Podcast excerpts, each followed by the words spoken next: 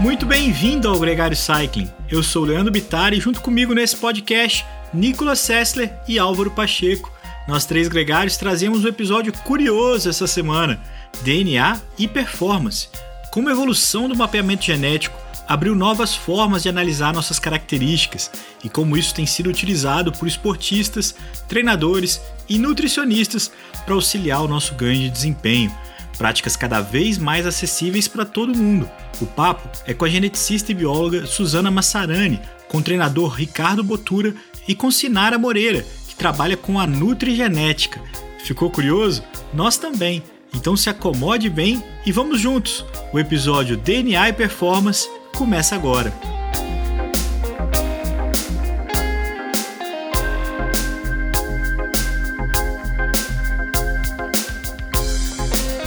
Gregário Cycling Podcast é apresentado por Ciclorotas SP CCR, um projeto feito por ciclistas para ciclistas. Jungle e Ultra Coffee, a combinação que eleva sua performance. Plant Power, perform your best. Ciclovia do Rio Pinheiros, a ciclovia que revoluciona o jeito de pedalar em São Paulo. Saiba mais sobre nossos parceiros na descrição deste podcast.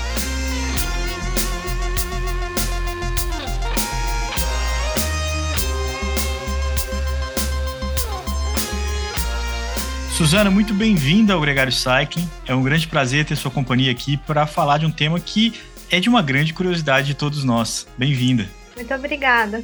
Suzana, esse é um tema que, como eu falei, nos desperta curiosidade. E, eu queria saber como é que, um pouco mais antes disso, um pouco mais sobre você, porque você não é uma ciclista, né? Mas é uma, uma pessoa que tem um grande histórico de, de esportista. Bom, eu sou atleta do remo olímpico há 30 anos. Eu sempre quis remar e meus pais falavam que eu ia ficar masculina, ia ficar forte demais, ia ficar com o braço grande. Então, quando eu fiz 18 anos, que eu me senti super maior de idade, entrei para a faculdade, eu entrei para o remo, né? Porque o pessoal da minha escola remava e eu queria remar com os meus amigos. E fui para o remo e foi na época que, assim, eu tinha certeza que eu queria estudar engenharia genética, que até hoje não existe essa denominação, né? Naquela época se falava muito, em 92, em 90 se falava engenharia genética, mas na verdade não existe nenhuma disciplina, nenhuma, é, nenhuma faculdade com esse nome, nenhum curso com esse nome. Mas desde criança eu quis ser geneticista, né? E naquela época, quando eu treinava e eu via amigas minhas que treinavam junto comigo, que tinham desenvolvimento físico bem diferente do meu, eu já sabia que aquilo tinha a ver com a minha genética. Tinha uma época que eu fazia 1.600 abdominais por dia. E não, assim, não dividia nada. Tudo bem, podia ser alguma coisa errada, as coisas mudaram muito em 30 anos, os treinamentos mudaram muito em 30 anos, né? Eu acho que se naquela época eu tivesse o conhecimento que eu tenho hoje, eu muito provavelmente eu teria um desempenho muito melhor. Suzana, quando você fala que se você tivesse esse conhecimento você seria melhor, o que se refere? Por que, que Bom, você seria melhor? Eu seria melhor porque eu saberia por onde treinar. Porque um teste genético esportivo, por exemplo, na verdade, os testes genéticos, eles, eles veem a nossa predisposição a várias condições. Isso vai, vai variar de acordo com o perfil genético e vai variar também com as descobertas que venham ocorrendo. Né? A genética é muito dinâmica, então, por exemplo, um aconselhamento genético que eu faço hoje, ele provavelmente na semana que vem eu posso ter alguma surpresa. Então, as coisas são muito dinâmicas, eu tenho que ficar em constante é, conhecimento, né, em, é, pesquisando as informações. O que, que acontece? No teste esportivo, a gente vê predisposições do atleta a tipo de musculatura, a capacidade de VO2 máximo, predisposição à lesão. A gente consegue saber de certo modo, qual é o melhor esporte para aquela pessoa, porque ela tem uma predisposição genética a características que podem ser melhores para um esporte, ou, ou, ou não tão boas para outro esporte. Mas como a gente não, não tem essa a visão né, de pegar uma criança, testar essa criança, assim, ah, eu acho que essa criança tem que ser um tenista, ou essa criança tem que ser um corredor, ou essa criança tem que ser um bold. Como isso é um pouco esquisito, né, e eu não sei se é muito ético, é, o que, que a gente faz? A gente testa o indivíduo geneticamente e com as informações que tem ali, se aquela criança virar para a mãe, para o pai e falar assim, olha, eu quero ser jogador de futebol, mas você vir lá que ele vai ser um melhor maratonista, isso não quer dizer que essa criança tenha que largar o esporte dela. Para que, que serve o teste genético, então? Para a gente saber as predisposições genéticas desse indivíduo, e mesmo que ele não tenha nascido com aquela predisposição voltada para o esporte que ele ama, a gente sabe como treinar esse atleta para que ele chegue o máximo possível no objetivo dele. Então, por exemplo, você tem um, um indivíduo que corre maratona, não sei como as pessoas correm maratona, vocês me desculpem, são quatro horas correndo, eu tenho um pânico disso, mas então você tem um indivíduo que quer correr maratona, mas quando ele faz um teste genético, você percebe, você descobre que ele tem uma melhor predisposição, maior predisposição genética à musculatura de explosão e não de musculatura de resistência. Você não vai virar para ele e falar assim, um adendo rápido aqui, né, Suzana? Só pelo teu comentário do maratonista, sem o teste genético, a gente já sabe que você não tem muita fibra de endurance. então, mas eu é. Você gostava das fibras de explosão e etc, né? mas você sabe que o meu perfil genético, ele é mais para endurance. O remo, eu acho que ele é considerado um esporte misto, né? Porque, assim, a, as categorias abertas são dois quilômetros.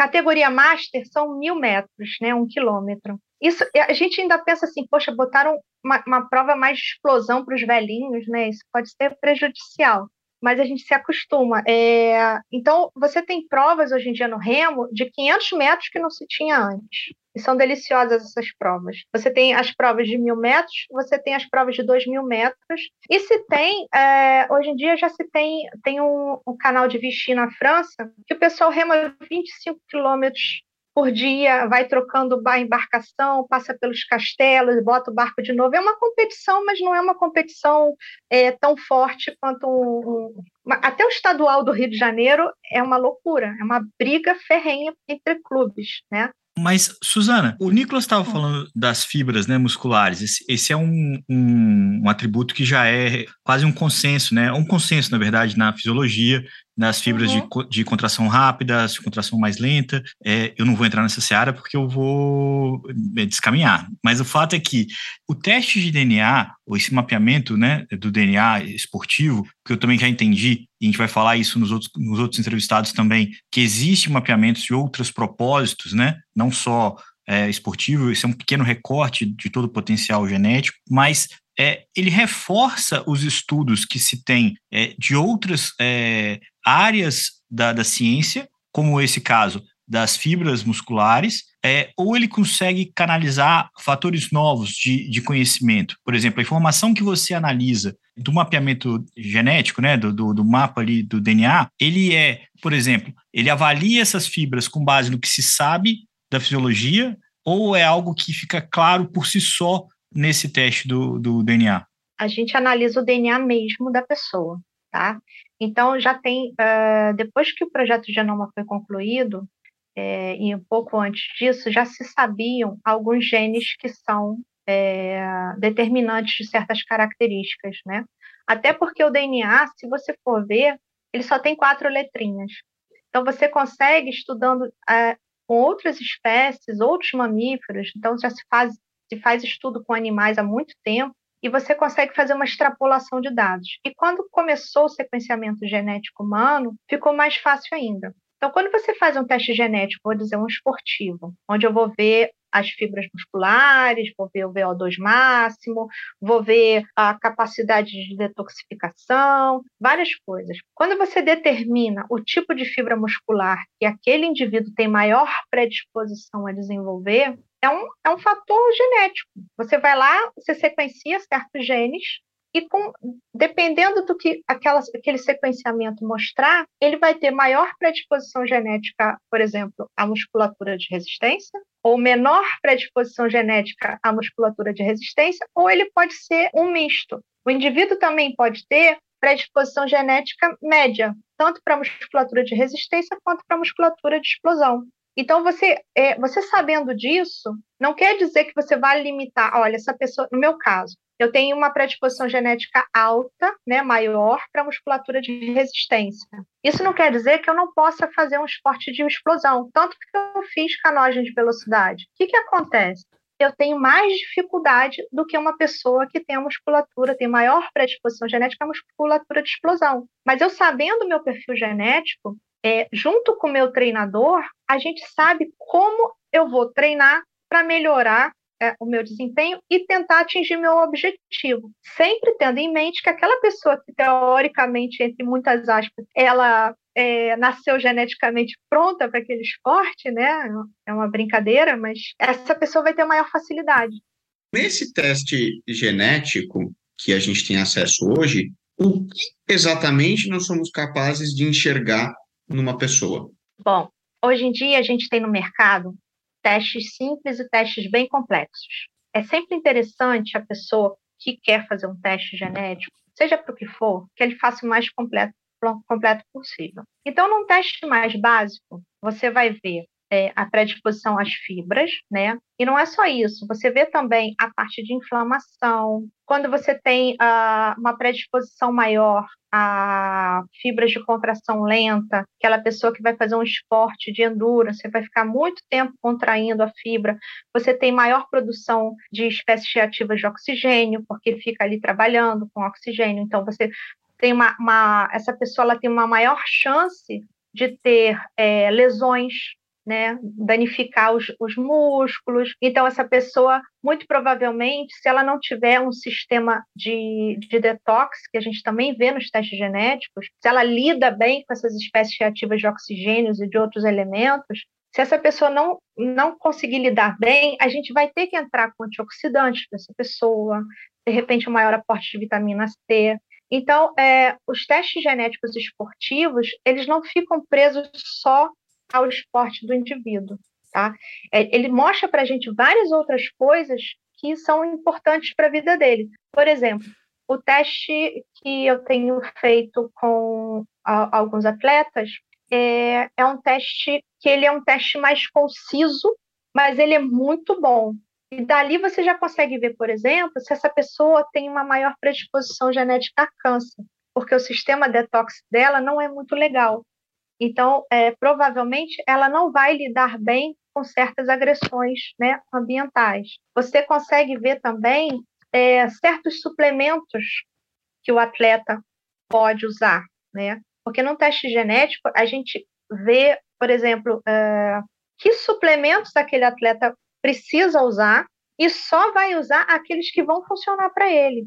Eu me lembro quando comecei hum. a trabalhar aqui na Espanha, no primeiro ano eu fiz um teste, não sei se é similar, através do sangue, e hum. depois hum. colhia o sangue ao longo de vários, de uma semana, hum. é, depois de alguns dias de descanso, depois de treinos fortes, com uma, uma série de protocolos, foi enviado para um laboratório analisado, e depois, justamente, com base nisso, a, a, suplementação do que eu precisava tomar ou não, então a de cada pessoa, de cada atleta era diferente, uhum. é, foi montada em função desses testes. Então, falar, olha, esse tipo de, de suplemento para você funciona muito bem, Nicolas. Isso não precisa, porque teu corpo já naturalmente tem níveis de aminoácidos e etc. Uhum. elevados. Mas eu não sei se entrava tanto na honestamente, tanto na genética, mas era mais olhar muito os níveis de proteínas e aminoácidos que ficavam ali disponíveis no sangue. Sim, esse teste que você fez provavelmente é um teste de metabolômica. Tá? Hoje em dia, a gente tem é, como tratar e, e, atender tanto pacientes quanto atletas de forma muito molecular. Tá? Você tem a chance de estudar ele geneticamente, que são os testes que a gente está conversando. Você consegue estudar os micro-organismos que habitam esse indivíduo, sobretudo na parte intestinal, e aí é, já sabe que existem assinaturas, por exemplo, desses micro-organismos para certas doenças para doenças até neurológicas, psiquiátricas, e você faz também o estudo dos metabólitos que você está produzindo, que é, na verdade, a, a expressão gênica. Tá? Muito provavelmente esse teste que você fez foi um teste bioquímico. Então, o que, que eles fizeram? Eles analisaram os seus metabólitos e viram como é que seu corpo estava funcionando. Mas se você tem essa tríade, né, que eu falei do teste genético, o teste de microbiota e o teste de metabolômica, você consegue mexer e fazer assim miséria com aquela aquela pessoa. Você pode ajudar ela demais, não só na parte esportiva, né, mas na saúde dela. Você vai evitar doenças, você vai melhorar a longevidade dessa pessoa, vai melhorar a qualidade de vida. São muitas doenças que são que podem ser prevenidas com as abordagens. E só um porém, né? Um atleta, antes de atleta de alta performance, independente do objetivo, você é uma pessoa primeiro. Então, para que você possa render ao teu melhor nível, primeiro você tem que estar saudável. Ou seja, a, assegurar que você tem um aporte calórico, um aporte nutricional, é, um aporte de defesas é, adequado é a prioridade. E como pessoa, né? Como vida fora do, do atleta. Depois vem o, o esporte, né? Sim, as pessoas acham que os atletas são super-heróis, mas os atletas, eles têm, uh, eles podem ficar com doenças horríveis, né? Por exemplo, doenças autoimunes. O atleta, ele está sempre exposto a muito estresse, tanto o estresse é, dos treinos, né? Quanto o estresse ambiental. Por exemplo, lá no remo, eu já observei vários atletas com vitiligo. Tá? É, você tem o estresse da temperatura, do sol, do alimento que ele come ou que ele não come direito. Muitas vezes o atleta está num clube e o clube ele não preza muito na alimentação desse atleta. Então, você tem atletas com doenças autoimunes, você tem atletas com alergias, você tem atletas é, com problemas cardíacos, você tem atletas com alta predisposição à lesão. Isso tudo as pessoas não, não, não se tocam muito disso. Por isso que eu falo, quanto mais amplo for o teste para aquela pessoa, melhor. Porque você imagina você pegar um atleta de alto rendimento, um sujeito super estressado, que ele vai alinhar ali com o, o às vezes está alinhando com uma pessoa que ele sabe que é melhor que ele, e ele já perde a prova ali no alinhamento, porque assim, poxa, tem aquele cara ali, ele é campeão mundial,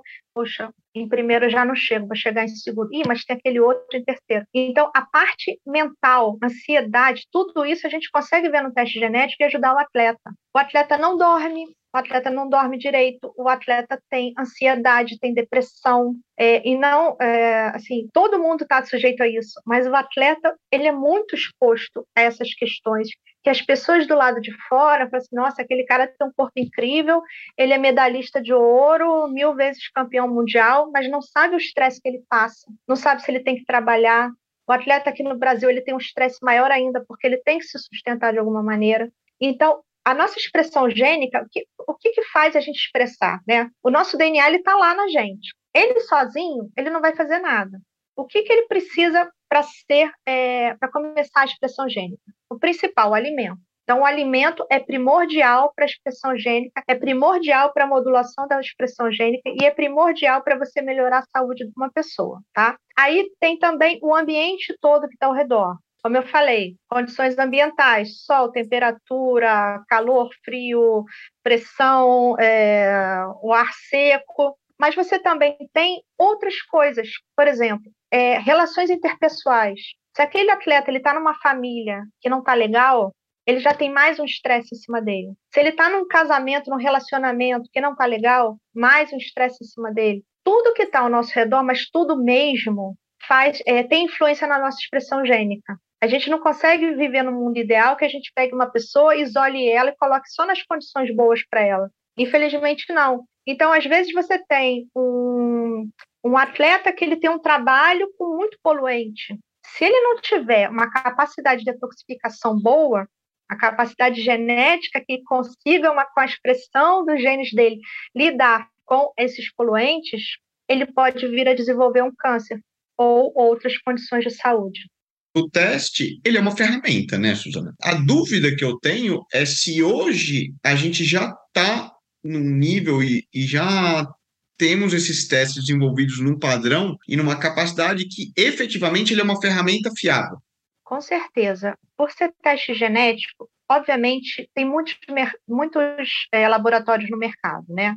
E você, assim, no, na minha posição, eu tento conhecer todos, até para saber quais que que são fidedignos e quais que não são muito, tá? É, então você tem, como você faz uma análise de DNA e hoje em dia você faz um sequenciamento muito acurado, é, não tem erro, né? A chance de erro é muito pequena, 99,999% de, de erro, né? Então é muito fidedigno. É, o que que acontece? Tem pessoas que estão é, fazendo um esporte, vou contar um caso de um nadador. O nadador nadava curtas distâncias, ganhava, mas achava aquilo muito chato. Ele não tinha prazer em fazer aquela natação de curta distância. Só que o treinador que não queria mexer no time que estava ganhando, não queria trocar ele de categoria. Poxa, se o indivíduo está nadando e está indo para o pódio, para que, que eu vou mexer na categoria dele? Né? Até que um belo dia, esse menino, ele teve, um rapaz, ele teve a chance de fazer um teste genético e mostrou que a predisposição genética dele era muito maior para endurance. Mesmo, aí ele mostrou para o treinador dele, mostrou para o pai dele, que também não queria trocar no, no time que estava ganhando, e comprovou para ele: olha só, eu tenho uma predisposição genética melhor que isso aqui. Eu não gosto de fazer isso que eu estava fazendo. Eu gostaria muito de nadar longas distâncias. Ou seja, virou maratonista aquático e se dá super bem. E os laboratórios, os testes estão ficando cada vez mais acessíveis, porque cada vez mais chega laboratório no Brasil, cada vez surge mais laboratório no Brasil, que também eu acho lindo, né? Antigamente você tinha mais laboratórios de fora, isso dava, é, aumentava o valor, é, você não estudava muito a população brasileira, que é super miscigenada, né? agora já está se fazendo um banco de dados da população brasileira, mas vai demorar um pouco ainda, e você tem uma ampla gama de possibilidades. Então, você tem testes hoje em dia, testes muito bons esportivos, que custam 600, 700 reais, até 2,5, 3 mil reais, que aí você vê tudo, né, do seu atleta. É, então fica mais fácil. E os laboratórios cada vez mais eles estão parcelando mais, eles estão ajudando as pessoas a fazerem o teste. E o que é interessante no teste genético é que você faz uma vez na vida só. Você não Ele precisa vale fazer mais. O seu DNA, sim, o seu DNA não vai mudar. Mudaria se você morasse do lado de, sei lá, de uma usina nuclear e tivesse algum vazamento. Mas aí, né, infelizmente, a pessoa não ia durar muito tempo. Essas é... informações do relatório, elas não hum. são. Elas precisam de uma mediação, né? Elas precisam de alguém que ajude a interpretar. Isso não é, é a contento de um leigo, né? Tem que ser uma coisa um pouco. É, e nem só de uma pessoa em si, né? Você tem que ter pares ali para ajudar a encontrar um caminho, né? É, o que, que acontece? Os testes genéticos, eles vão te, te dar informações. Esses testes que eu estou falando com vocês, eles são testes que são analisados polimorfismos de um único nucleotídeo, né? Então, de todas aquelas letrinhas que a gente tem no DNA, e os genes são compostos pelas quatro letrinhas, é, esse gene ele pode ter alteração de uma única letrinha, e essa única letrinha ela causa uma alteração, tá? É, não é chamado de mutação, porque a mutação, é, quando, muta, quando se fala em mutação, se fala num evento mais raro, de uma doença rara. Né? Então, a gente chama de polimorfismo quando mais de 1% da população tem aquela mesma alteração. Tá? Não é uma doença rara, é uma síndrome rara. É, é uma coisa que mostra o nosso fenótipo. Isso pode aumentar a predisposição a doenças, pode aumentar a predisposição a tipo de musculatura, para várias coisas. Então, servem para mostrar coisas boas e coisas ruins ou coisas neutras. E aí, quando você tem um laudo, um laudo genético sério, ele mostra para você aonde aconteceu essa alteração. E essa alteração, ela tem nome, CPF, tudo. Né? Então, quando eu abro um teste genético e tem lá um número correspondente a essa alteração naquele gene, tá? É assim, você vai ver RS e um número grande ou um número menorzinho. Esse número vai me dizer qual é o gene, qual é o alelo e o que aquela alteração acarreta, tá? Quando você pega um laudo genético que só tem é, alguém analisou esse teste e deixou escrito por lá, isso pode ser muito perigoso, porque quem analisou esse teste, ela não, não tem anamnese do seu paciente, ela não conhece o atleta, ela não sabe quanto o atleta treina, não sabe qual é o esporte do atleta. Então, é, você ter um laudo desses com o conhecimento da pessoa que você está atendendo é de suma importância. Então, não adianta eu comprar um teste, olhar o laudo dele, ninguém me ajudar, eu guardar esse teste na gaveta, que não vai ter finalidade nenhuma. Foi dinheiro jogado fora. Tá? Então você tem que ter uma pessoa que interprete isso para você. Essa pessoa, ela pode ser tanto um geneticista como eu, eu posso fazer a interpretação para qualquer profissional, assim como você tem a Sinara que vocês entrevistaram, que ela é uma nutrigeneticista, ela faz a interpretação do laudo e ela atende essa pessoa com conhecimento dela, da genética, com os alimentos, então ela vai alimentar esse paciente, esse, esse atleta, da melhor forma possível para ele, para ter maior longevidade e qualidade de vida. Ou você tem um, um profissional que é raro, como o Ricardo, né? O Ricardo, para mim, é uma raridade. Né? Você não vê preparadores físicos, é, educadores físicos com esse know-how. e ele consegue, através do, do, do, das informações genéticas e do esporte do cara, ele melhora a performance dele. Entendeu? Ele está atendendo comigo o pessoal do Remo, do Remo Master, o pessoal mais velho, que tem uma gana doida de vencer, e, e ele tá, vai estar tá fazendo um trabalho super bonito. E tem médicos, tem vários profissionais que, se, que começam a usar testes genéticos, mas eles não têm muita segurança no que eles estão fazendo. Né? Eles leem um laudo. E ler o laudo é um pouco perigoso, por isso que eu falei. Mas cada vez mais a gente está vendo mais profissionais que estão dispostos a estudar genética, porque as pessoas, quando ouvem a palavra genética, elas ficam todas arrepiadas. E, e assim, o nosso trabalho, né, tipo, eu e a Sinara, é a gente ajudar esses profissionais a entenderem os laudos genéticos e assim atenderem seus pacientes, seus é, atletas. É uma coisa que é importante. Essa era a minha pergunta. Como é que é a relação e a credibilidade desse, dessa análise, desse trabalho, que é, nos parece muito sério, e eu não tenho dúvida que seja, com as partes que já estão é, há mais tempo estruturadas é, da ciência esportiva, até mesmo da saúde, né, e da nutrição, de usar essas informações, de aceitar essas informações? Olha, isso é uma luta, né? Eu estou nessa luta há algum tempo. É, tem profissionais que não acreditam nisso, até talvez quem me conheça vai ouvir isso. Eu já ouvi de médico jovem dizendo que isso era magia negra, que eu estava querendo vender só um produto para ele e não era minha ideia. Minha ideia era informar. Por sorte, tem muitas pessoas que entendem do assunto e tentam mostrar para os profissionais que isso é importante, comprovar. Tem muita comprovação científica, tem é, uma, uma quantidade incrível de artigos científicos com embasamento, né? A, a maioria dos profissionais ainda não entende que isso é uma ferramenta super importante para atender as pessoas. Mas um dia vão, vão aprender, vão entender. É, eu estou nessa luta já há algum tempo, então já ouvi piada, tudo, mas tudo bem, vou fazer o quê? E outras pessoas que vêm. Suzana, só para entender, teria alguma contraindicação, algum perigo em fazer um teste genético além de, vamos dizer, no pior dos casos, se você fez em um laboratório péssimo, na mão de um profissional péssimo que não sabe interpretar, uhum. ter jogado dinheiro fora. Sim, bom, o que, que pode acontecer? Primeira coisa é como você passa isso para o paciente, tá? Quando você vê testes mais ligados à doença, você tem que saber como lidar com isso. Primeira coisa é pegar o paciente e perguntar: o que, que você quer saber? Né? Eu até brinco que muitas vezes eu me sinto uma cartomante. Aí você pergunta para o paciente: o que você quer saber? Você quer saber tudo que eu vou ver aqui? Ou você quer, né, filtrar um pouquinho? E o paciente fala: eu quero saber tudo.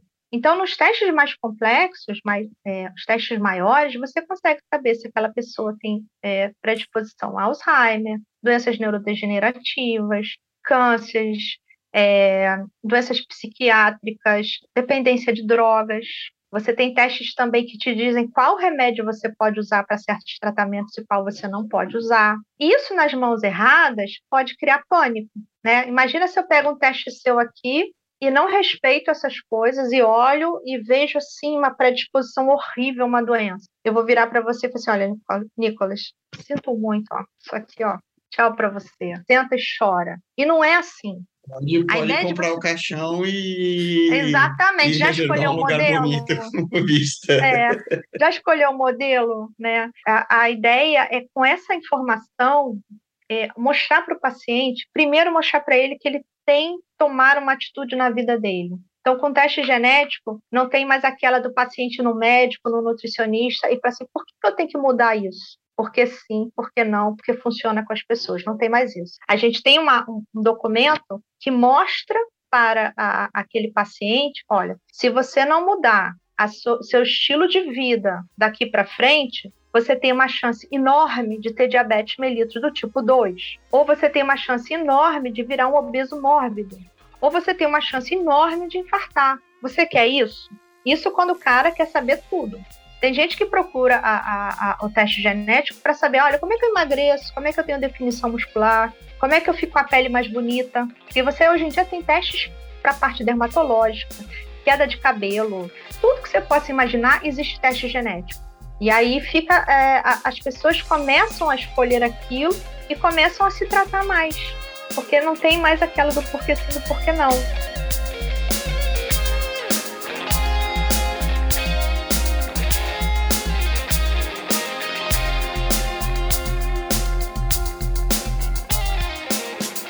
Conheça os produtos Gregário, itens de qualidade com a nossa identidade. A caramanhola preferida do pelotão com a nossa cara. Conheça a Fly Elite, edição especial Gregário. O link está na descrição desse podcast. Muito bem, você acabou de ouvir a geneticista Suzana Massarani. Agora o nosso papo sobre DNA e performance continua com o treinador Rodrigo Botura.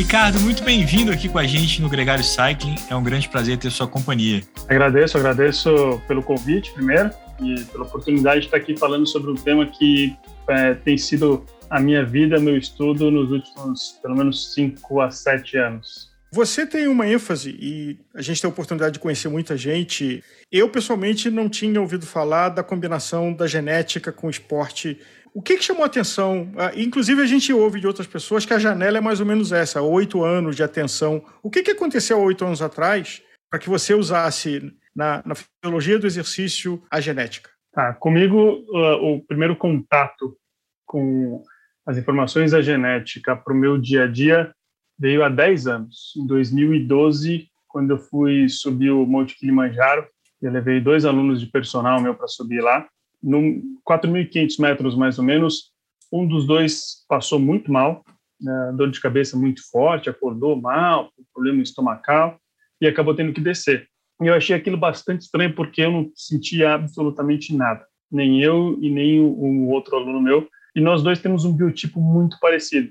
Já o, o que teve bastante sintomas, ele é um pouco mais forte, massa muscular mesmo. E eu voltei de lá com uma pulga atrás da orelha. Deve ter alguma coisa relacionada com quantidade de massa muscular e os efeitos que ele sentiu.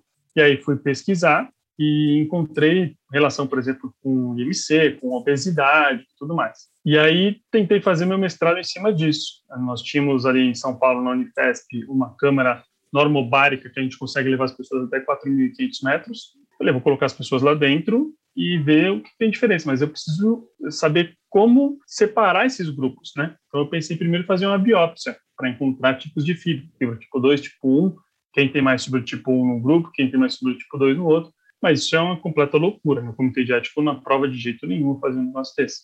E aí eu fui conversar com um professor da biofísica sobre marcadores genéticos. Deve ter algum marcador genético. O projeto Genoma já tinha acabado, já, já em 2003. Deve ter algum marcador genético relacionado com o tipo de fibra. E aí ele comentou comigo, falou, olha, não é nada é, específico muito forte, mas tem um marcador específico aqui que, que tem relação com o tipo de fibra. Falei, ah, vamos fazer. Falei para ele a minha ideia e ele teve essa mesma surpresa. Nossa, eu não, não fazia ideia que talvez a massa muscular tivesse envolvida com isso. E aí nós fizemos o, o, trabalho e conseguimos mostrar que realmente tinha influência sobre aquele marcador genético na questão de adaptação à altitude. E isso foi para 2000 2015, 2017, mais ou menos. Então, o que, tem acontecido de um tempo para cá? O projeto Genoma ele foi encerrado, teoricamente, em 2003, né? Sequenciaram o genoma humano. De lá para cá, a quantidade de publicações na área do esporte ela tem sido uma crescente. Ano após ano, é exponencial. E cada vez mais os, os trabalhos vão sendo mais conclusivos. Só que o primeiro gene, por exemplo, que mais se utilizaram, que foi o da enzima conversora de, de angiotensina, ECA, é o que mais estudado até hoje e que tem bastantes, uh, bastante resultado contraditórios, né? Então, você não consegue utilizar esse gene específico sozinho para uma prescrição e dizer que vai ter um resultado. Depois de um certo tempo, quando foi descoberto essa alfa-actina 3, no caso que é a, a, o gene que eu utilizei, e cada vez mais foi se mostrando que ele tem uma, um, um, um resultado muito conclusivo, muito específico, e, e, se você utilizar essa informação, você vai ter resultados, obviamente depois ligando com outros genes. A quantidade de estudos relacionados ao esporte vem crescendo demais, e isso vem trazendo algumas uh, reações bastante conflitantes na questão de treino de força, principalmente na questão de treinos de endurance, por exemplo. Esse, esse marcador é um marcador de uma proteína estrutural da nossa fibra muscular, porque você pode produzir ou não produzir essa proteína. É isso que, a gente tem nessa variação do gene. Imaginava-se de início que se você produzisse essa proteína, você estaria mais propício para esportes de potência e que não produzindo, você estaria mais propício para esportes de endurance. até que se descobriu que, por exemplo, os quenianos, quase 90% da população produz essa proteína. Então, é muito estranho a gente achar que, por exemplo, o Kipchoge, que baixou a maratona para 2 horas e 1, ele está dentro do percentual menor que não tem essa proteína. Muito mais fácil, estatisticamente, a gente imaginar que ele tem. E a gente entender que o esporte evoluiu e a forma de treinamento no esporte, em todos os esportes, evoluiu e hoje se trabalha com muito mais força e muito menos volume, principalmente se você estiver pensando em baixar tempo. E aí você precisa ter uma proteína que é mais forte, estrutural, que suporta essa carga. Então, é, esse é o tipo de informação que vai chegar cada vez mais nos profissionais de educação física e que precisam entender que não é uma informação genética, é uma informação que te traz melhorias para a sua prescrição na questão de fisiologia e de biomecânica de treinamento. Ricardo, tem o desafio de que o, o teste genético ele não é preto e branco. Então, você faz como, por exemplo, LDL, HDL. Então, tem um número de um marcador que a combinação disso é uma constante estudo de que, que tipo de características são indicadores de que tipo para aplicação esportiva. Como é que isso está evoluindo? Hoje, hoje eu trabalho como consultor nessa parte de genética para o esporte. O que eu faço é, é, pegar as informações de um laudo de uma empresa que faz essa, esse laudo genético com aproximadamente 21 genes. Eu tenho que interpretar a junção de todos esses fatores genéticos dentro da fisiologia de acordo com o objetivo que a pessoa quer. Então, imagina só, eu tenho marcador para essa proteína estrutural, eu tenho marcador, por exemplo, para enzimas, eu tenho marcador para receptores de, de hormônio, eu tenho marcador para produção de óxido nítrico, e tudo isso vira uma cadeia, né? Então, se eu simplesmente pegar todas as informações e ficar olhando um por um, eu vou ter um gene que vai me falar, olha, esse gene, ele teoricamente está mais relacionado com força. Ah, então eu tenho uma potencialidade para ser forte. Tá, mas como que eu vou utilizar esse gene? Eu vou fazer um treino de força. O que, que eu vou fazer no treino de força? Qual é a carga que eu vou colocar? Quando eu aplicar essa carga na pessoa, qual é a resposta aguda que ela vai ter? Então, imediatamente, ao fazer esse esforço, eu vou ter uma resposta fisiológica. Essa resposta fisiológica é mediada por outros genes. Então, como é que eu consigo avaliar vários genes para olhar e dizer, olha, esse tipo de treinamento para você vai ser mais cansativo. Esse tipo de treino vai ser mais fácil você ter adaptações. Então, se você for para este caminho, talvez você precise treinar mais vezes para atingir uma adaptação. Se você for por um outro caminho, a adaptação vai ser mais fácil. Então, essa, esse é o nível de informação que a gente consegue trazer para o atleta, e principalmente para a questão do, da comissão técnica. Né? Se pegar qualquer esporte que seja, se pegar um esporte de canoagem, de remo, de, de ciclismo, de corrida, você consegue modular a forma da pessoa treinar a informação genética não é algo que vai trazer um, uma relação de você vai ter sucesso esportivo no esporte X ou no esporte Y, numa categoria que seja é, cíclica ou acíclica. E sim vai te trazer informação de como melhorar o treinamento.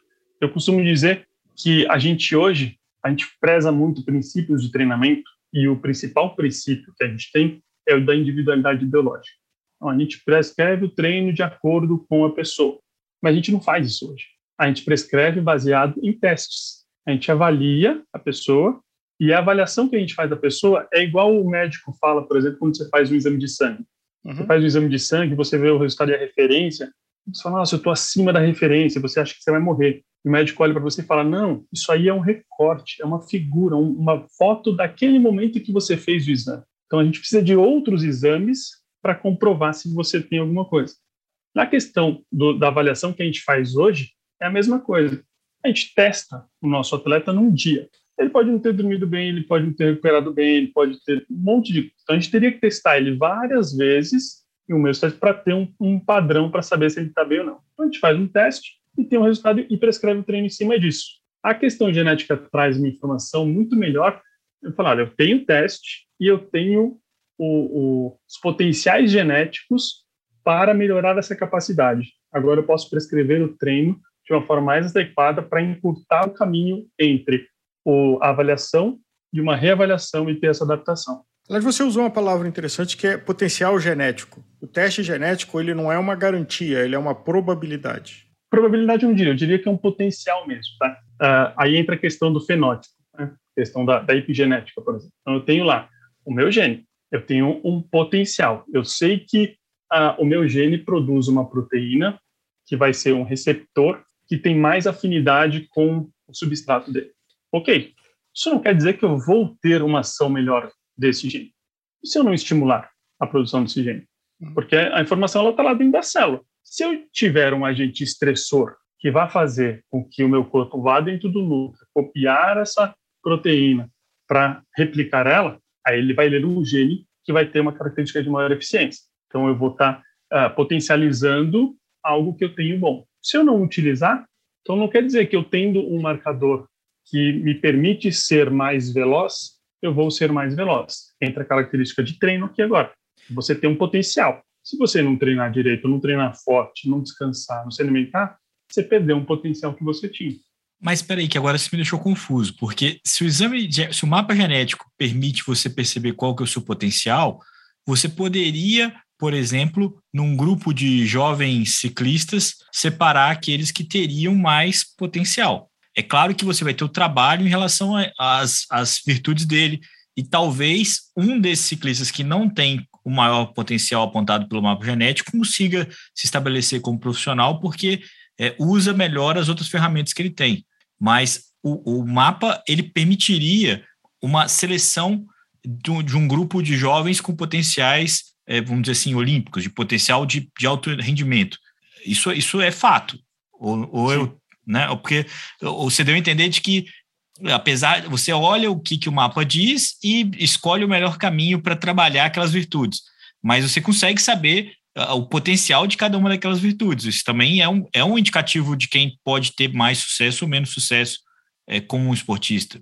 Eu, eu, não diria que ele pode ter mais sucesso ou menos sucesso. Pode ser um caminho que você pode indicar de, olha, se você treinar corretamente, perfeitamente, Sim. É deste, este é o caminho que fica mais fácil para você. Mas eu vou te dar um exemplo, é, você comentou do pessoal do ciclismo. Né? Imagina só, eu tenho lá uma, um, um, grupo de atletas, ou até de ciclismo, tem um grupo que eu tenho 10 ciclistas todos de ponta, treinando para uma uh, para um Tour de France. O treino ele é um pouco coletivo, digamos assim, porque você tem a questão de rodagem, onde mundo tá, vai mantendo o tempo com o outro. E você sabe que você tem os marcadores que tal atleta, talvez aquele tipo de treino não vai rodar bem. Para a questão do treinador, ele vai ter que individualizar muito o treino. Isso vai chegar.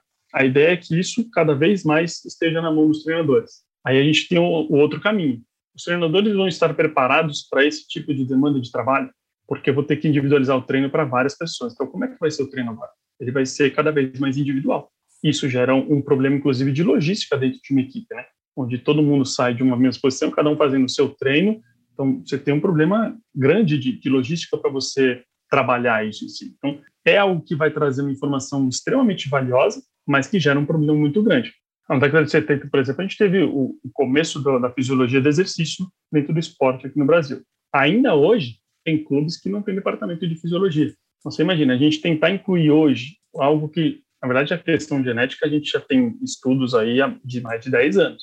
Então, que a gente já poderia estar utilizando essa informação constantemente. E é muito difícil a gente conseguir entrar nos esportes principais, principalmente os que envolvem muito dinheiro, porque é algo novo, é algo que lá atrás tentou se aplicar em alguns lugares, inclusive na Europa, na questão do futebol, e não tiveram resultado, porque obviamente as informações ainda eram muito pequenas e a forma como foi utilizada talvez não tenha sido a melhor. Então, aparentemente, no esporte coletivo de alto rendimento, ainda tem um pé atrás muito grande com a entrada da informação genética. Já com esportes individuais, a gente tem um outro problema, que é a questão deles acharem que esse tipo de teste pode acusar o doping. Ah, você vai pegar material genético meu? Não, não vou. Então, a gente teve várias vezes de, de porta fechada, a gente quer fazer um trabalho, mapear a genética dos seus atletas para ajudar vocês na prescrição. Ah, não, não, melhor não, porque vai pegar material genético e isso não, não é legal. Mas, é, porque o material genético é dado, é, é, é, não é mutável, independente do tipo de suplementação que o atleta faz. Então, é, é uhum. uma fantasia isso, é, é, é, um medo infundado. É um medo infundado, na verdade, de eles acharem que a gente pode utilizar esse material ou reaproveitar esse material para uma análise de doping. Não que a gente vá dopá-los. É o, é o oposto. Tipo, eu me dopei e se eu te der esse material, você vai descobrir. Mas eu não vou uhum. fazer isso, não é o tipo de análise que eu vou fazer. Eu quero só saber o seu perfil genético para te ajudar no seu treinamento.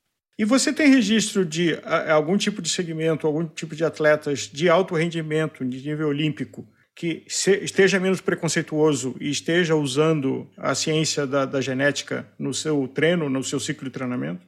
Olha, hoje eu, eu, presto, eu presto serviço, né, consultoria para um time de futebol feminino, categorias de base. A gente começou com a categoria de base de atletas que já estão, inclusive, na seleção de base no futebol. E a gente está orientando a comissão técnica deles, a comissão de preparação física. A ideia é que esse, esse trabalho se consolidando na base, a gente passe isso para a equipe profissional, mas ainda estamos no âmbito feminino. Nesse caso dessa equipe feminina, é, já é possível observar algum resultado?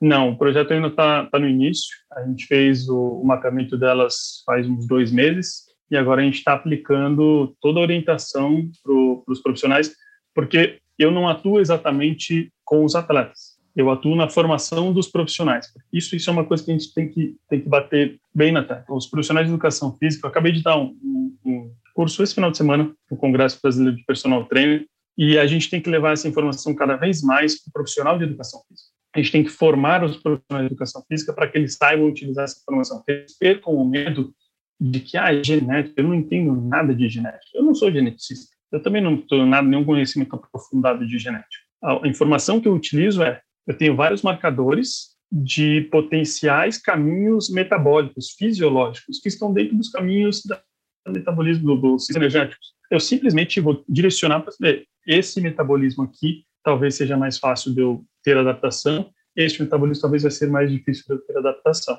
Existe o medo do, do atleta, né, e, e o desconhecimento do, do treinador, como você acabou de falar aí, mas existe também a imaginação, vamos dizer assim.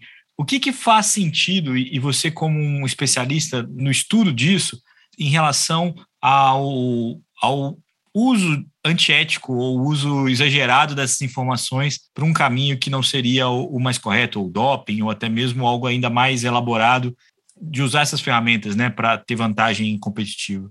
Então, isso é, isso é uma questão bastante, bastante interessante. Tá? É, o que, que, o que, que eu acho que seria interessante, pensando em atletas de ponta, atletas de elite mesmo, para a gente tentar minimizar a questão do doping genético? Todos eles, e todos eles, tenham o seu genoma mapeado. Todos. Por que isso? Como é que funciona a terapia genética? Né? Você tem uma pessoa que tem uma doença, que tem alguma mutação genética, que tem um gene que não expressa alguma proteína que está causando uma doença. Então, você pega algum vetor para incluir ali aquela leitura daquele gene que estaria faltando, para que injetar dentro de uma célula que ele possa produzir aquilo e tentar é, erradicar essa doença. Essa é a terapia genética que está sendo utilizada. A partir disso, a mente humana pega o que usa se para o bem e acaba se aplicando para o mal. Ah, se isso é possível fazer com alguém que está doente, por que não fazer com alguém que é saudável e que talvez tenha uma deficiência num gene? Posso, eu posso expressá-lo de uma maneira. Então, eles fazem a mesma coisa e você acaba produzindo uma proteína que talvez a pessoa não produzisse de, de maneira mais eficiente, ou talvez até nem produzisse, dependendo da variação genética que ele tem, para ter vantagem esportiva. Só que a partir do momento que você tem o genoma completo da pessoa, você sabe as variações que ela tem de todos os genes. Então, até mesmo na terapia genética, para saber se ela está tendo um resultado, você consegue mapear para saber se aquela proteína que você colocou lá para dentro, ela realmente está sendo produzida. Então, se você sabe quais são as variações que o atleta tem, e você de tempos em tempos faz um teste para verificar a expressão de algumas proteínas, você consegue pegar e falar, opa, tem uma proteína aqui que você não devia estar produzindo. É possível fazer isso? É válido fazer isso? Não sei. Querem fazer isso? Não sei. Então, não é uma alteração genética, mas sim uma terapia para uma disfunção é, ser corrigida. Exato. Mas olha só que interessante. O pessoal hoje faz o uso de, de, de doping genético, pensando principalmente na questão do, da eritropoetina, para tentar favorecer o metabolismo aeróbico. Eu posso pegar simplesmente a informação que eu tenho, que eu trabalho com os atletas que a gente faz o mapeamento hoje, e olhar e dizer: hum, você tem um caminho facilitado para o ganho de capacidade aeróbica. E eu começar a utilizar essa informação genética talvez seja muito mais válido do que eu recorrer a recursos fora do ilícitos para tentar ganhar vantagem. Por que, que se, usa, se usa hoje muito recursos ilícitos? Porque o treinamento ele não tem essa informação de deixar o, o, o, o direcionamento de cargas extremamente individualizado. Então o treino ele é meio padrão com todos. Se eu conseguir pegar isso, falar, cada atleta vai ser a sua carga individualizada, porque eu sei que a vantagem de vocês vai ser potencializada daquilo que você tem geneticamente. É, todos os atletas tendem a ganhar o potencial, todos eles. E como é que você vê a, a, ciência da genética evoluindo? Você que vem acompanhando já há bastante tempo e acho que talvez, é, é, como boa parte da ciência, a gente conhece muito, mas a gente desconhece muito mais. É, uhum. O que, que você vê que são as tendências de aplicações e evoluções desse conhecimento para a prática esportiva? É, foi muito engraçado esse final de semana no curso, depois de várias explicações, tudo um aluno me questionou o seguinte: muito bonito isso, professor, que você comentou sobre o uso das informações, mas existe algum estudo longitudinal aí de 20 anos das pessoas utilizando essa informação e tendo resultado? E eu falei para ele: o projeto Genoma não tem 20 anos, a conclusão dele. Então as informações ainda são novas. O, o projeto Genoma trouxe à tona 3 bilhões de nucleotídeos sequenciados 25 mil genes, mais ou menos. Leva-se muito tempo para a gente entender não só o papel de cada um isoladamente, mas o papel deles sendo juntados. Alguns estudos prévios de, de esportes que tentaram juntar a informação de vários genes, a gente foi, colocou o nome de TGS, né? É o Total Genotype Score. Então você junta ali três genes e faz um scorezinho dele. Então, ah, esse aqui é mais uma questão de força, esse aqui é uma questão de resistência, esse aqui é uma questão de força. Então tem mais dois para força, um para resistência, então é, a pessoa é mais forte. Começaram a sequenciar dessa forma. Então, uhum. quatro genes, seis genes, eu já vi estudos com 15 genes, isso, isso se perde muito, porque eu, primeiro, eu sou um crítico do score. Eu acho que não, você não pode coletivar algo que é individual. Acho que tem que ter uma análise, como eu faço, por exemplo, nas mentorias. Eu vou olhar o indivíduo os genes dele e dizer com este perfil você faz isso. E não, ah, com esse, se todo mundo tiver esse perfil aqui, vem para cá. Porque às vezes um gene que você coloca para força, para uma pessoa, talvez não faça sentido ele para força, porque os outros genes que estão relacionados e que têm influência sobre ele não vão te ajudar. Então não dá para você falar que ele tem um potencial para força, porque você precisa treinar essa capacidade e para treinar ela, ela não vai conseguir. É a combinação sou... de características, não é uma característica isolada com mais outra característica isolada. Exato, exato. Então, e é isso que se faz, se somam características isoladas e dão um, um valor. E aí você perde justamente a individualidade do teste. Então, o que, que eu acho que, que vem acontecendo? Então, veio essa pergunta do, do, do aluno e eu falei para ele, falei, olha, não existe nenhum trabalho longitudinal. Isso foi domingo. Ontem eu recebi pelo Google, que eu deixo lá os, os marcadores né, de, do que eu quero receber de artigos. Ontem eu recebi um artigo cinco anos mapeando dois genes específicos e mostrando efetivamente que a alfa-quitina-3, por exemplo, tem muita influência sobre o treinamento de força.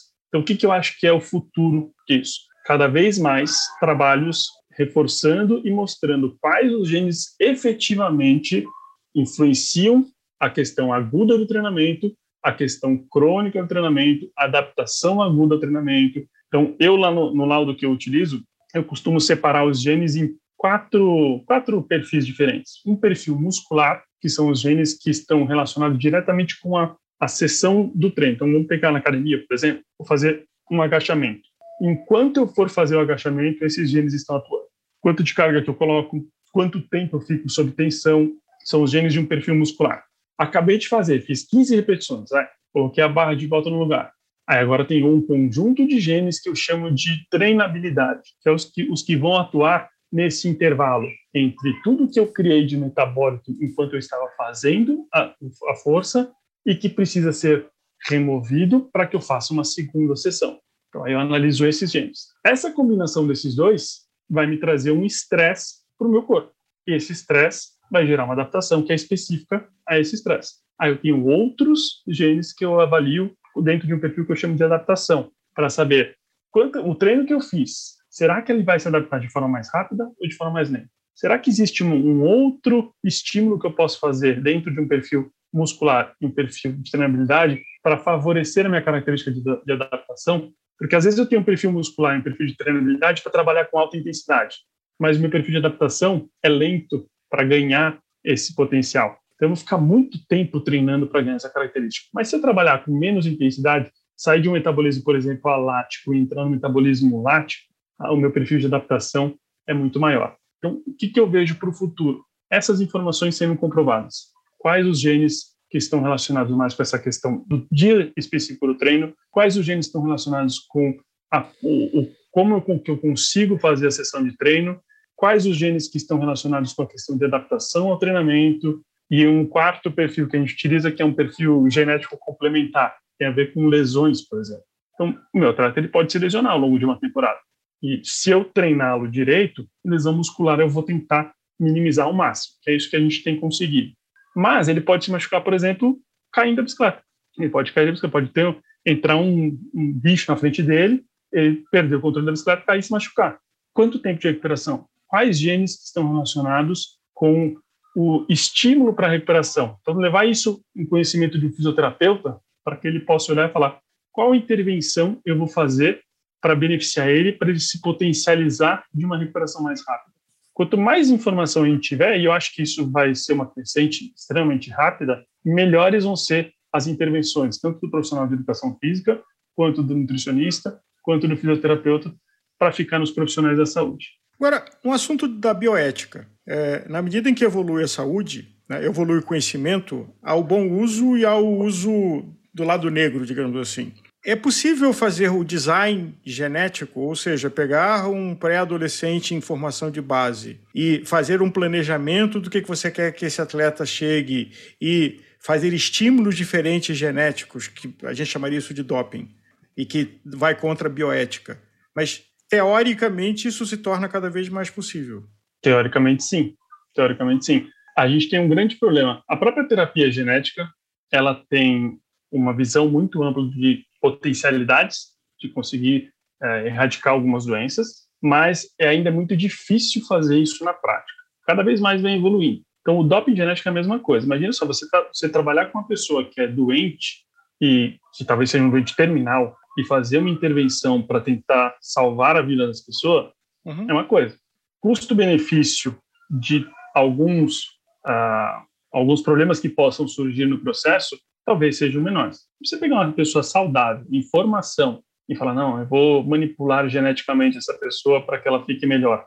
A gente não faz ideia do que vai acontecer com essa pessoa. Então, talvez, antes dela ter resultado esportivo, talvez ela venha ter algum problema de saúde extremamente grave e nem consiga chegar nisso. Então, se a gente começar a perceber isso acontecendo, a gente sabe que a gente está tendo manipulação genética em muitos jovens. Agora, você indicou uma coisa que talvez seja um elemento de controle, que como tem o passaporte biológico de marcadores sanguíneos, tem o passaporte genético. É, o, qual é o DNA original e se houve alguma transformação do DNA atual, e aí você tem esse gap, uma indicação clara que há, há uma manipulação não com fins curativos terapêuticos, mas sim com fins de ganho artificial de performance.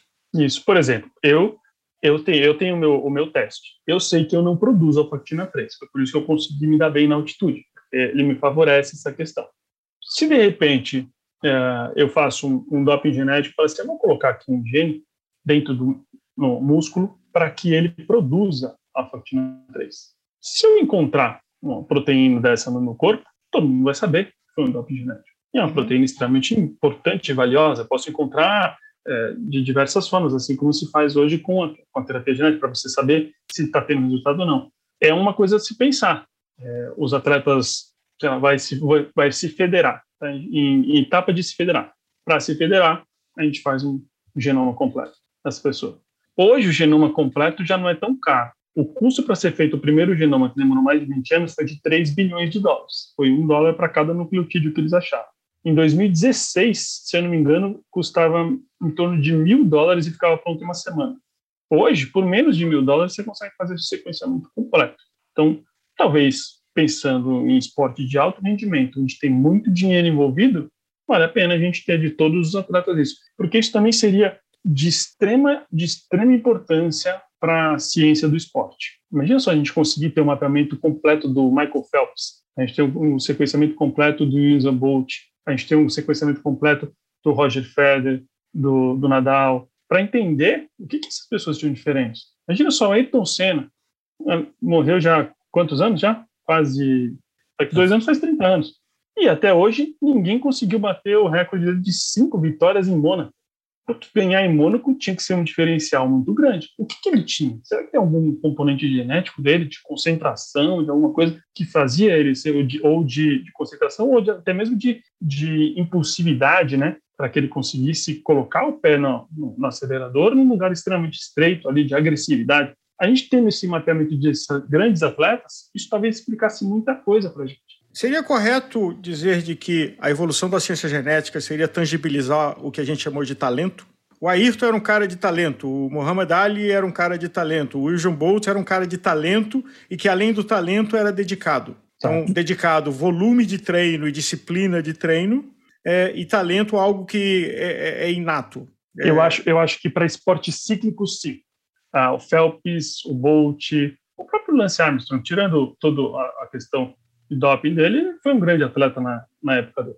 Um, Esse é assunto para outro programa, mas é, a gente... outro, sim, mas é, é, foi um grande atleta, teve, teve expressão no, meio, tirando os problemas fora de, do normal. Mas tiraria sim a questão do talento, porque é um esporte de repetição. Então, eu tenho ali, por exemplo, os 100 metros. É uma situação recorrente. É, é o estímulo, corre e acabou. É totalmente físico, metabólico, mental. Agora, Dá para eu, eu tirar a questão do talento de um Messi? Não dá. Eu não vou conseguir. Por isso que eu comentei, o esporte é cíclico.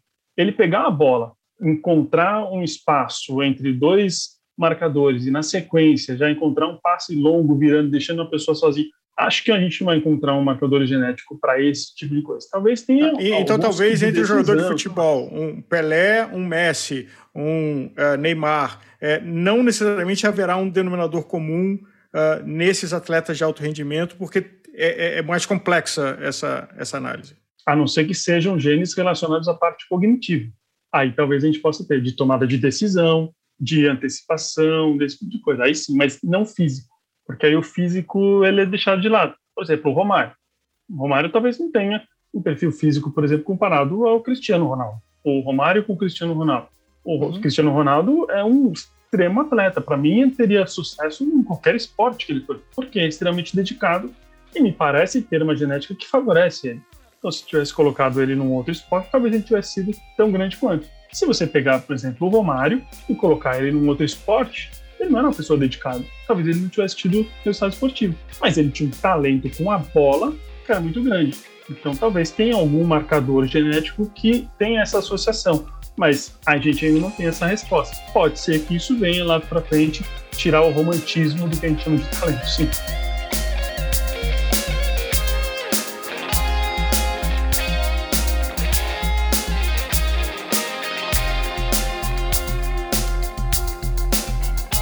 Do treinamento para nutrição, do Rodrigo Botura para um papo sobre nutrigenética com Sinara Moreira. Se liga!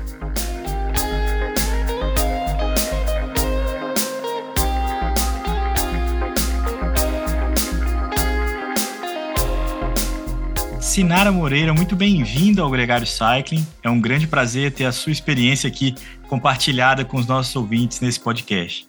Tudo bem, uh, também é um prazer estar aqui divulgando todo esse essa nova ferramenta, né, que é são os testes genéticos. Eu sou nutrigeneticista, já trabalho com testes genéticos desde 2018 e vejo isso como não é uma ferramenta do, do futuro, né? É uma ferramenta atual que estamos usando hoje para direcionar e personalizar cada paciente, cada atleta que chega até nós, e uh, tu consegue trabalhar de uma forma bem pontual, colocando sempre o que o paciente precisa, né? Diretamente o que o paciente precisa, e com isso dando, tendo resultados excelentes no desenvolvimento no desempenho Sinara, é, eu acho que partindo aqui de, do conhecimento de todos nós, nosso gregário e dos ouvintes principalmente, às vezes a gente olha teste de DNA como uma coisa meio misteriosa, quase como se fosse fazer um mapa astral, né? o que, que o futuro me reserva.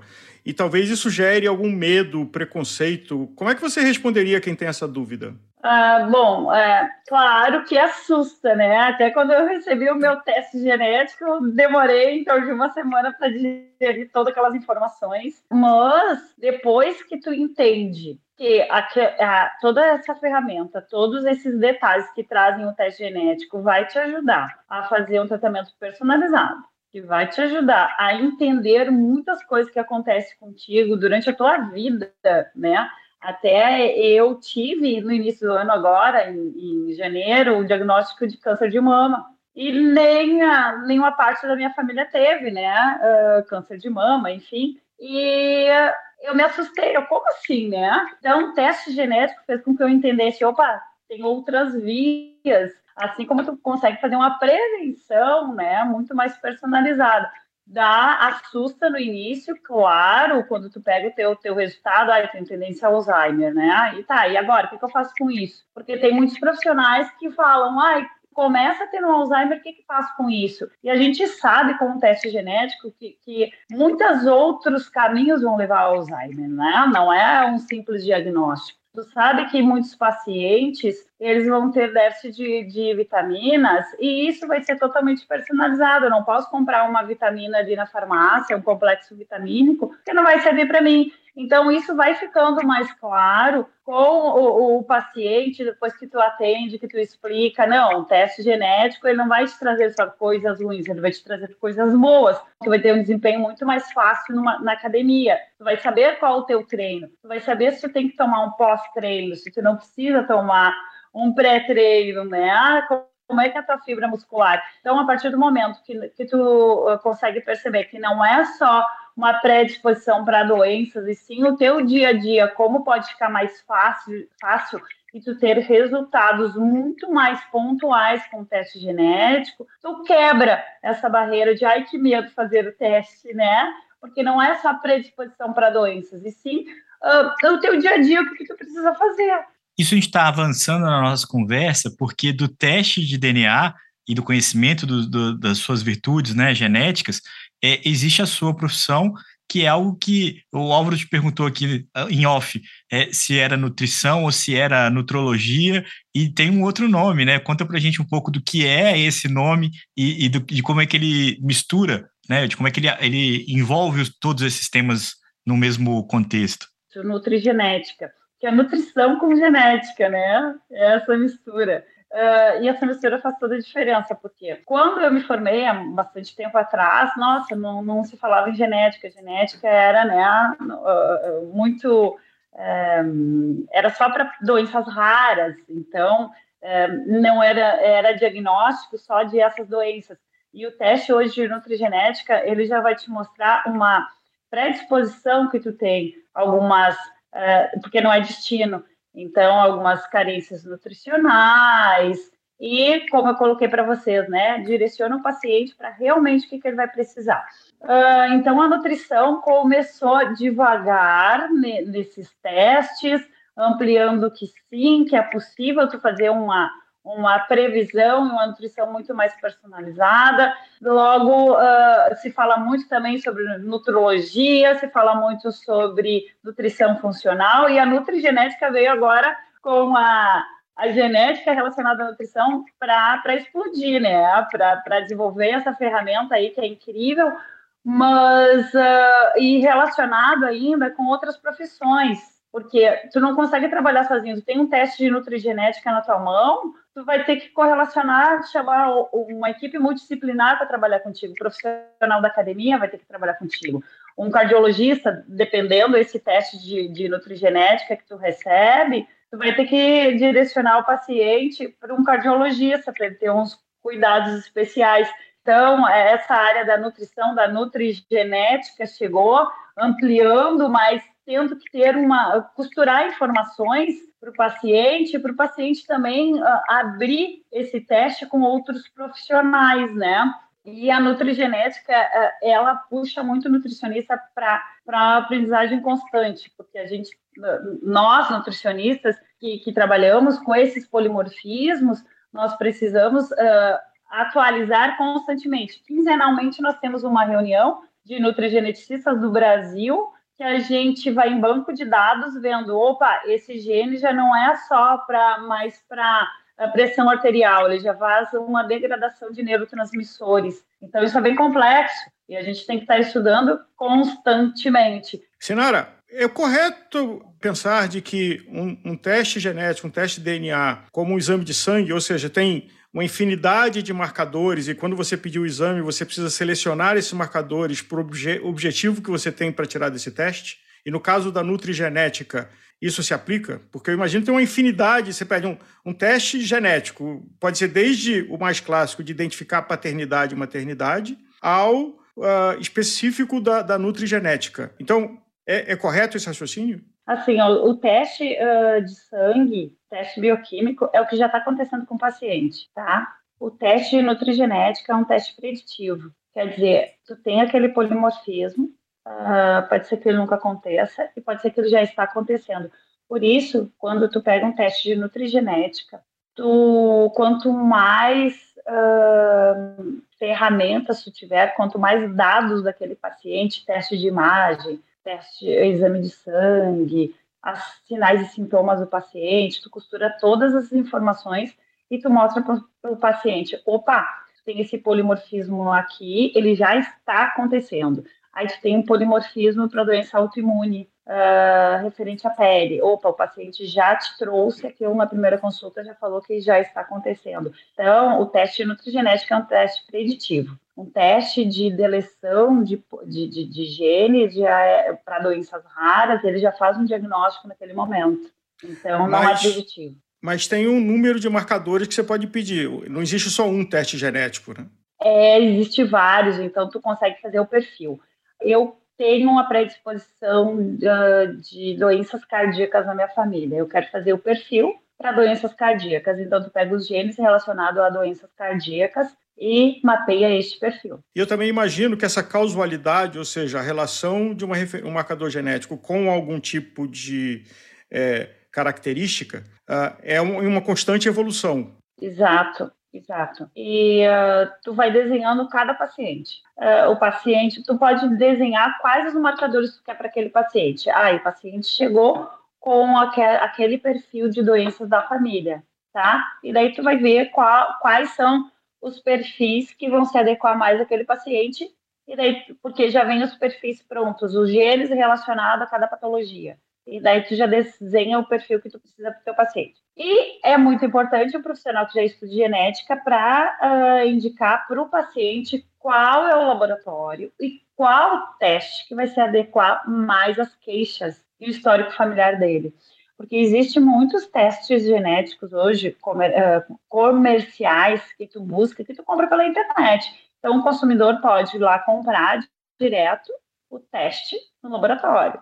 Só que tem muitos testes comerciais que a gente fala, aonde não vem ah, um banco de dados com respaldo para que nós, profissionais, consigamos traduzir com um respaldo científico esse teste. É por isso que é muito importante ter o profissional junto que entenda sobre genética para indicar qual o melhor teste e melhor laboratório para o paciente. Quão acessível é esse tipo de exame para a maioria da população, Sinara? É, é uma coisa que ainda é muito nichada ou é uma coisa que já está mais ao alcance? À medida que também que é, vocês, as pessoas que estudam genética, estão cada vez mais confiando ou, ou dominando né, as informações que estão ali, é, esse, esse exame também está se tornando mais popular? Isso, está se tornando acessível, porque quanto mais pessoas forem fazendo o teste genético, a tendência é ficar mais barato. Por quê? Porque é um chip, é uma leitura de um chip. Quanto mais uh, informações tu bota naquele chip para passar uma leitura, mais uh, barato fica.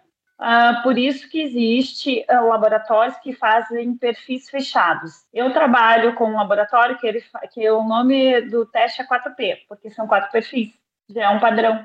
Então já vai ficando mais barato, mais acessível. E a tendência, o, o que se acredita é que cada vez vai ficar mais acessível esses testes e, vai, e daqui a alguns anos a gente vai pedir o teste genético, tipo um hemograma hoje, né? Um teste de sangue, um exame de sangue, que vai ficar mais acessível. Uh, o que se percebe, sim, é que os testes estão ficando mais acessíveis porque toda essa tecnologia está rodando junto para ficar mais fácil essa leitura. Sinara, na sua profissão da nutrição, é, nutrologia, nutrição ou a nutrigenética, há o enorme desafio da história das dietas da moda. Então, é, cetogênica, vegetariana, vegana, carnívora 100%. O quanto um teste é, genético pode indicar que o determinado tipo de dieta terá melhor resultado no, no organismo do paciente e do atleta? Isso é bem bacana, porque a partir do momento que tu pega o teste genético, tu, tu passa o olho quando está acostumada a, a, ter essa visão de polimorfismos, de genes. Tu pega o, o, o gene, ah, o paciente tem o FTO, que é o gene para obesidade, tem que cuidar com gordura saturada. Ah, ele tem uma tendência à absorção intestinal de gordura ele tem uma tendência à saturação de gordura, ele tem uh, a tendência a, a, ter o LDL mais alterado e não tem receptores para esse LDL. Quer dizer, só nesse, tu bateu o olho, tu já viu que ele tem essa cascata aí que não é bacana, de degradação de, de gordura saturada, tu já sabe que a dieta cetogênica para ele tu vai ter que ter um cuidado totalmente especial, porque ele pode saturar sim, daí tu tem que acompanhar com os exames de sangue. Opa, a LDL está saturando, proteína C reativa está alterando, ele pode cri criar placas a nível de sistema nervoso central e ficar uma pessoa ficar demente a curto prazo, né? Uh, começar a ter problemas cognitivos. Quer dizer, uh, tu bate o olho no teste genético, já, tu já puxa aqueles polimorfismos referente à, satura, a, a gordura saturada e, e, a saturação de LDL, faltar receptor de LDL, já sabe que é um paciente que não pode ter uma, uma dieta cetogênica ou deve ter uma dieta cetogênica acompanhada por um profissional para cuidar os marcadores a partir do momento que ele pode ter uma doença neurodegenerativa se fizer uma dieta cetogênica. Agora, você mencionou uma coisa que eu acho que é importante ressaltar, de que o teste genético não é a única base de informação. Ela é mais uma base de informação para enriquecer todas as outras. Então, você falou de exames de sangue, eventualmente exames de imagem. Então, para um maior conhecimento do corpo do paciente ou do atleta, para mais correta prescrição do que será efetivo. Então, é, é algo que enriquece uh, essas ferramentas à disposição do profissional da nutrição genericamente? Isso, mas o teste genético é assim, ó, é a origem do paciente, é o alicerce dele. Tu fez uma, uma base para uma casa. Bom, ela tá torta. Se vai ter rachadura ou não é outra história. teste genético é destino? Teste de nutrigenética é destino? Não, não é destino, tá? Porque, claro, o, o paciente não, te, não pode fazer uma dieta cetogênica porque ele tem oxidação de gordura saturada absurda. Tá? Ele vai ficar demente? Não, não vai ficar. Mas a gente tem que fazer um acompanhamento para que isso, para evitar todo, todo uh, esse problema que pode acontecer, né? Aí ele tem tendência a Alzheimer, ele vai ter Alzheimer? Pode ser que não, né? A gente vai fazer tudo para que ele não tenha. Então, quer dizer, já vai começar um tratamento de prevenção muito mais eficiente. Eu, o meu marido e a minha filha de 16 anos, a gente tem um polimorfismo para Alzheimer. Quer dizer, a gente vai ter Pode ser que não, né? A gente já estava trabalhando para que não tenha, mas isso tudo é uma prevenção que eu faço muito mais pontual agora que eu já conheço o nosso teste genético. A minha filha de 13 anos, 13 anos, ela escapou, ela já não tem, né? Esse, uhum. essa tendência ao Alzheimer. E uh, eu já não me preocupo tanto a demência ali com ela, mas com os outros da casa, sim. Então, isso é bacana, por isso que, sabe, o teste genético, ele vai... É, é o primeiro, é a base o exame de sangue e os outros exames te mostram o que está acontecendo. Poxa, a casa ainda não tem rachadura. Vamos trabalhar para que não aconteça essa rachadura. E, então, mas é, é um conhecimento, porque qualquer teste ele é um indicador de probabilidade, né? ele não é uma, uma certeza. É. E a partir dessa probabilidade, acho que tem o caso que foi público da Angelina Jolie, que tinha uma propensão e tomou uma medida mais drástica de distração dos órgãos dela, mas é uma propensão e aí para o paciente tomar uma decisão como ele quer lidar com aquela propensão, se quer risco zero, como foi o caso da Angelina Jolie, ou próximo de zero, que é ter uma propensão para o câncer genético provado na família e, e, tirar tudo, ou não, se vamos jogar com a estatística e eu não quero causar esse trauma. É, mas uh, referente a câncer, a gente tem que cuidar muito porque tem vários marcadores de proteção, tá? Então, ali, claro, não quis correr o risco. Isso é, é bem uh, aceitável, porque ao, dependendo do teu polimorfismo, os polimorfismos e deleção de, de, de genes, vai aumentando o risco, né?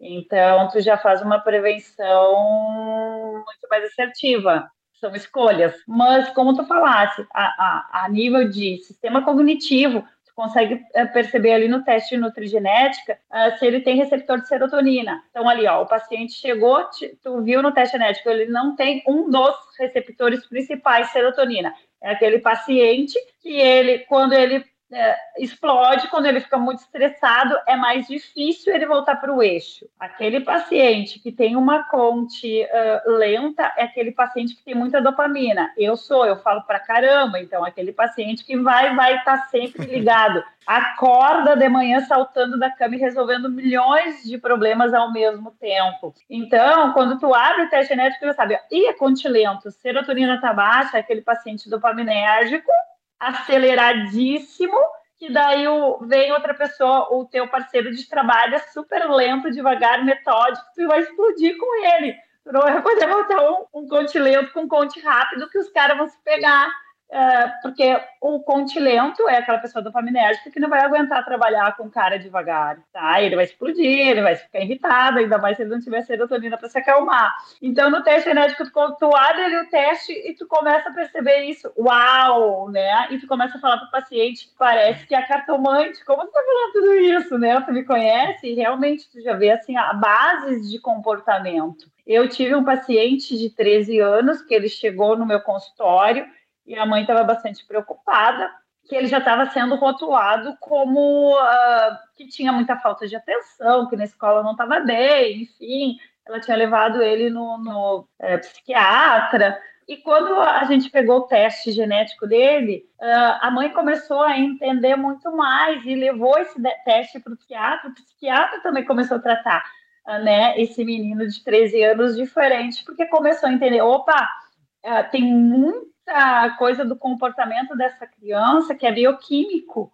Quanto, Sinara, assusta, porque eu pegar e olhar o meu horóscopo do que, vai acontecer amanhã, a previsão do tempo, ou o aplicativo do GPS, como é que eu vou chegar, é uma informação que eu lido com ela fácil. Agora, ter uma coisa tão embasada do que, que é o meu alicerce, acho que assusta muita gente. A, a partir assusta sim, como eu coloquei para você quando eu peguei o meu teste genético, eu fiquei uma semana digerindo e tentando entender. Assusta, uh, mas quando tu vai traduzir isso para o paciente, já pergunta, tu queres saber todas as informações que está contida aqui. Uh, normalmente eles querem, eles querem saber tudo. E tu vai passando de uma forma que tudo tem uma ferramenta para se trabalhar. Tipo, ah, eu tenho tendência a Alzheimer. O que, que a gente vai fazer? A gente vai fazer suplementações, a gente já vai começar com tratamentos de prevenção, tipo jogos, tipo, não vai sempre pelo mesmo caminho para o teu trabalho todos os dias, tenta trocar o caminho, né? Essas uhum. coisas básicas que a gente já trabalha com as pessoas que já começam com Alzheimer, tu já vai ter jogos de memória, estudar, aprender outro idioma. Então, tu trabalha isso muito precoce, suplementação, suplementações de, de DHA, de fosfatidilcolina, de fosfatidilcerina, vamos melhorar esse neurônio para ter mais neuroplasticidade, para ser o neurônio que faz uma cognição mais limpa, mais suave. Vamos ver se esse paciente já tem brain fog, se ele já né, já tem alguma alguma perda significativa, qual a idade desse paciente. Quer dizer, tu mostra um leque de possibilidades que uh, este paciente uh, já pode trabalhar com teste genético. De certa forma, no início assusta, mas depois te tranquiliza, porque e se eu não soubesse de tudo isso? Né? Se eu viver na ignorância, é melhor viver na ignorância, mas ter um Alzheimer precoce? Melhor viver na ignorância e ficar demente. Melhor viver na ignorância e ter uma cardiopatia muito grave, ter que ser polimedicado. Sinara, como é que é a, a nutrigenética né, e todo o mapeamento é, do, com o teste de DNA para o esporte de alta performance? Eles já se encontraram? Já existe essa, esse encontro de como efetivamente a nutrição pode ser, a nutrição de um atleta, né, pode ser aprimorada com a nutrigenética?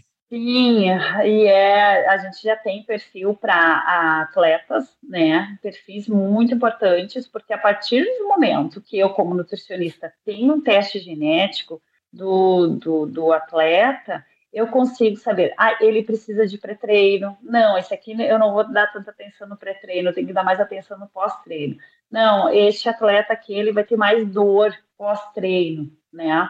Eu vou ter que fazer um pós-treino para dor também, para amenizar a, a dor. Não, este atleta vai ter mais lesão de cartilagem. Eu tenho que cuidar mais da, das articulações deste meu paciente. Eu tenho que dar suplementos com creatina. Eu tenho que fazer uma hidratação muito bacana.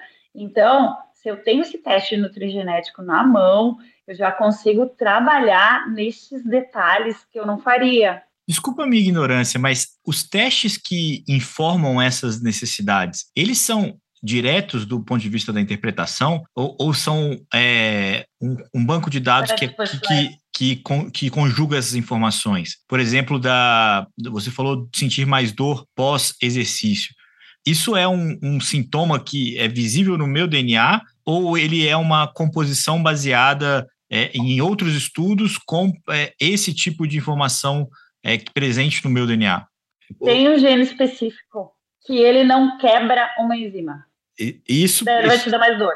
Isso é muito louco, com todo respeito, mas é, é, é, é, muito curioso, assim, como, como que essas informações são, e é, e é realmente muito empolgante no ponto de vista de saber onde está a sua fragilidade e o que, que você pode fazer para minimizar isso. É, né?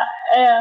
E, a minha filha de 16 anos, ela fez o teste. E uh, todos nós aqui na minha casa, nós fizemos. Eu tenho um desgaste de cartilagem, de joelho, com 36 anos, eu já, né, meu joelho já começou a dar problema, enfim. E a minha filha, 16 anos, ela já reclamava: ai, mãe, eu tenho uma dorzinha no joelho. Eu pensava, ah, mãe, né? Ah, quase, ela viu usando joelheira. Não, não é isso nada. Ela fez o teste e ela tem alto risco para uh, desgaste de tendões, alto risco. Então agora eu já dou uma atenção especial. Eu já deixo ela usar uma joelheira, Eventualmente ela toma uma creatina, o personal já foi avisado para não sobrecarregar joelho. Quando ela vai jogar beach tênis, ela já joga com joelheira. Quer dizer, olha a prevenção que eu faço numa menina de 16 anos. Então, fora outros pontos que tu também faz. E eu expliquei isso, foi essa semana ainda para uma paciente. Eu tenho um uh, atleta de corrida. E ele começou a correr aqui faz dois anos, mas ele já está competindo. Ele emagreceu muito rápido, 12 quilos, e já colocou massa muscular. Então, ela estava comparando, nossa, como ele desenvolveu massa muscular. Só que daí ele fez o teste genético agora e mostrou que ele tem 20, uh, 75% de fibra muscular para força, para desenvolvimento, para hipertrofia. Então, ele emagrece muito mais rápido mesmo. Mas já como ele é um, um, um paciente para corrida, eu tenho que cuidar para ele não desenvolver tanto a hipertrofia, não ficar tão pesado. Então, só com teste genético eu consigo ter essa percepção. Opa, opa, opa, eu tenho que cuidar para ele não hipertrofiar. Então, o treino com ele para hipertrofia é devagar e para resistência tem que ser maior. Genial. A gente fica, às vezes, sem palavra, porque é um assunto tão fascinante quando a gente estava conversando e estudando um pouco. Eu acho que o nosso ouvinte aqui deve, recomendo ouvir esse programa mais de uma vez e aqui olhando no, no Google para buscar a definição de algumas palavras e entender e o que você está compartilhando com a gente de quebrar o preconceito do desconhecimento e de uma ferramenta que é sempre fundamental na medicina, que é a prevenção. É, eu acho que quase todos nós temos o mau hábito de só lidar com o problema depois que ele se manifesta, e às vezes é tarde, às vezes tem um custo maior a pagar. Pelo que você está dividindo com a gente, a evolução da genética, dos testes de DNA, são um elemento muito importante e em constante movimento e evolução para ajudar a chamar a atenção de situações que podem ser resolvidas e podem ser minimizadas para cada para a saúde de cada um de nós. E eu te diria que é muito uh, incrível, tá? Porque a partir do teste de DNA, tu começa a entender o porquê que está funcionando daquele jeito, né?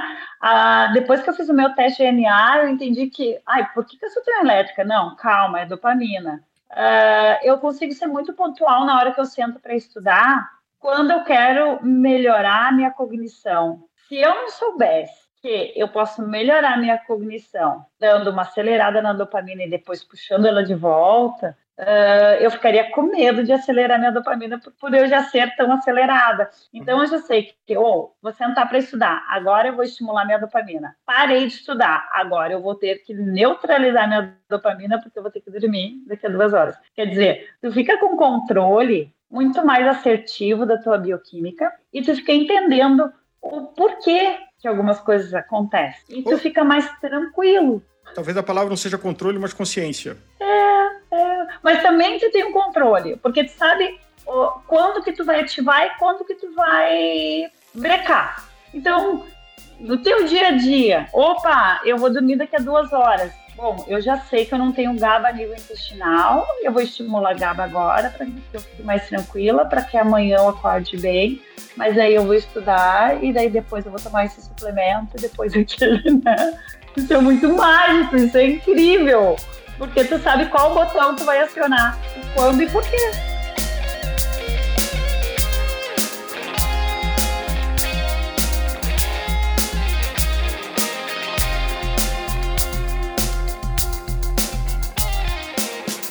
Com a participação da Sinara Moreira, a gente encerra o nosso episódio DNA e Performance, um tema que despertou muito a nossa curiosidade. A gente espera ter matado algumas das suas curiosidades também.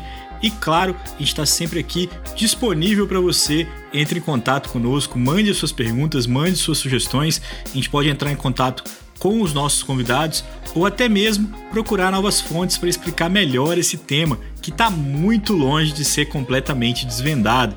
O Gregário Cycling é um podcast semanal, então toda sexta-feira tem um episódio novo por aqui, mas durante toda a semana a gente tem uma série de conteúdos dedicados a quem é apaixonado pela bicicleta.